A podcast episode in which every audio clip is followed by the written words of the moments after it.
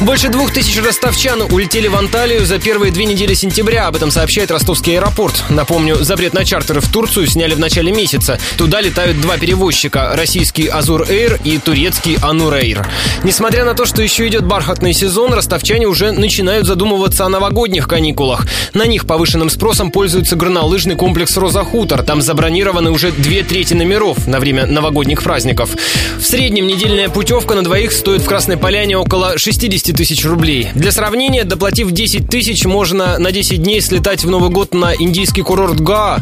Стартовая цена раннего бронирования на сегодняшний день 35 тысяч рублей, рассказала руководитель туристической компании номер один Кристина Исаева. Ростовчане сейчас интересуются жаркими странами. Индия, Гоа, Таиланд. Есть запросы по Вьетнаму. Рейс в Индию есть с 3 числа. Самая первая цена сейчас 35 тысяч на человека. Для экзотики, учитывая длительный перелет, ну, это очень хорошая цена. Это на 11 ночей.